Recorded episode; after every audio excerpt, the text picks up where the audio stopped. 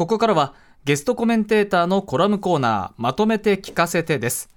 今日は東京都立大学准教授で政治学者の佐藤真さんに総理の解散権何が問題なのかと題して伺います、うん、はい。あのまあ、今週のニュースの中でも、あのちょっと先ほどには上がってなかったですけれども、あの立憲民主党がですね、あのまあ、26日のことなんですけれども、えっとまあ、首相の専権事項っていうふうに言われているあの、まあ、総理の衆院の解散、衆議院の解散っていうものを制限する法案を提出する方針を固めたっていうあの話がありました。はい、でこれあの、どういう話かって言いますと、えっとまあ、総理はですね、あの今はあのまあ、どのタイミングで衆議院を解散して、新しい、まあ、総選挙っていうんですけれども、衆議院の方だけ総選挙っていうんですけど、はい、あの、まあ、衆議院たちの、まあ、選挙を新たにやるっていうのをですね、あの、決められるっていうのがあります。で、これを、まあ、あの、総理が勝手に決めていいのかっていう議論は前からあってですね、はい、で、これを、あの、まあ、憲法改正で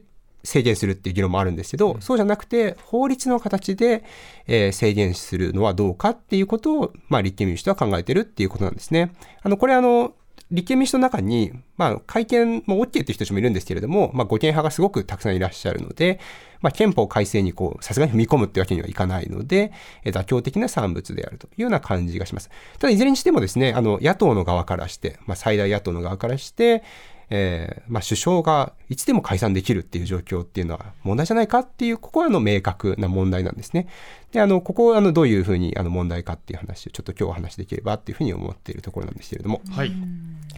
で、えっと、あの、まあ、先ほどちょっと申し上げたように、えっと、まあ、衆議院は一応その、まあ、任期は決まってるんですけど、まあ、あの、解散できて、はい。えー、まあ、参議院と違ってですね、解散ができて、あの、まあ、選挙ができるというふうになってるんですね。これは、えー、まあ、国民の意思をものすごくよく反映するために、あの、衆議院っていうのは存在しているので、えー、国民の意思と離れてしまったときには、まあ、それを、まあ、解散をして国民の意思をもう一回入れ直すっていうことをやるっていうための一応仕組みっていうのがもともとの話です。で、えー、まあ憲法上どう書いてあるかっていうとですね、あの憲法上2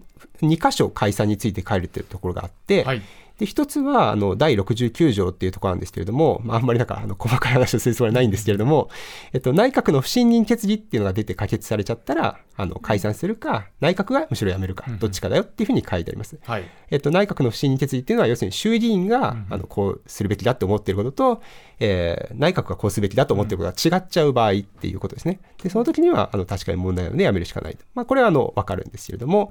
あの、まあ、今問題になっているのは、もう一個書いてある方で、7条7条、憲法7条に、うん、えー、天皇の話について書いてるところがあって、うんはい、で、これは、あの、天皇は、皆さんもなんか多分、中学ぐらいとか習ったんだと思うんですけど、うん、あの、天皇は内閣の助言と承認で、なんかいろんな国事行為やりますよって書いてある中に、あの、衆議院解散するっていうのが書いてあるんですね。はい。で、あの、これは天皇について書いてあることなんで、別にあの、この場合に解散してくださいと何も別に書いてなくて、はい、解散はただできるって書いてあるだけなんですね。うん、解散をするって書いてあるだけ。で、あの、これを、まあ、ちょっと拡大解釈をしまして、うん、まあ、これを使ってなんか解散、他の場合でもできるんじゃないかっていうことをちょっと考え出したっていうことなんですね。これも古くからやってるんですけれども、うんまあ、これはあのよく七条解散っていうふうにあの呼んでます。はい、えつまりもともとこういうふうにやんなきゃいけないのがあるわけじゃないけど、うんうん、まあ、解散してもいいんじゃないって言ってやってるっていうのがあの今のパターンですね。うんうん、でそうなんであの要するに細かい規定はないんですよ。はい、この場合にはやっちゃいけないとかあのこの場合にはやんなきゃいけないとかそういうのないんですよね。うん、なので七条解散でやる場合っていうのは首相が、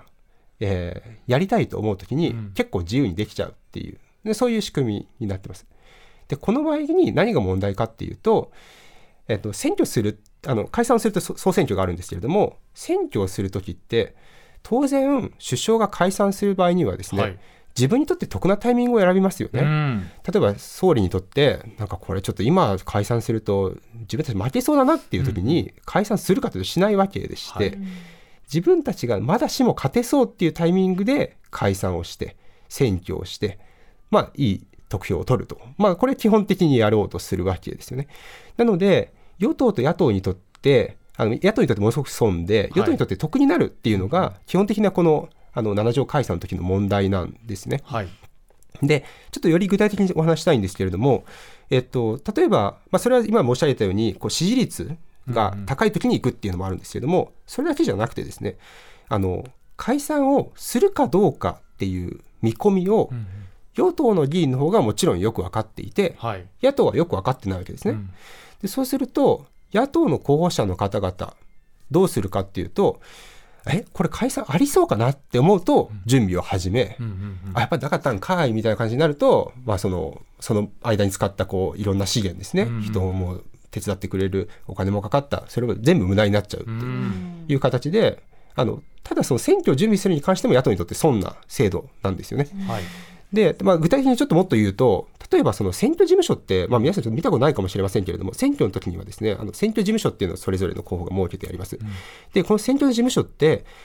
あの、もともと、まあ、その、期間、選挙時間しか使わないので、その時に空いてる、まあ、要はすでに空き家を借りて作る、使うんですけど、でもそれでいて、こう車とかが例えば出入りしやすかったりとか、なんかいろんな応援の声がするんで、ちょっと大きな声がしても大丈夫だったりとか、で、交通の面が一定程度良かったりとか、結構いろんな条件が難しい空き家を探さなきゃいけないんですね。はい、で、この空き家を、例えば困ってる時にはですね、あの、まあ、解散がありそうだなと思うと、必死に抑えに行くってことは、例えば野党の人やらなきゃいけない、でもなかったら別にそれ無駄になっちゃう、みたいなことっていうのが常にあるんですよ。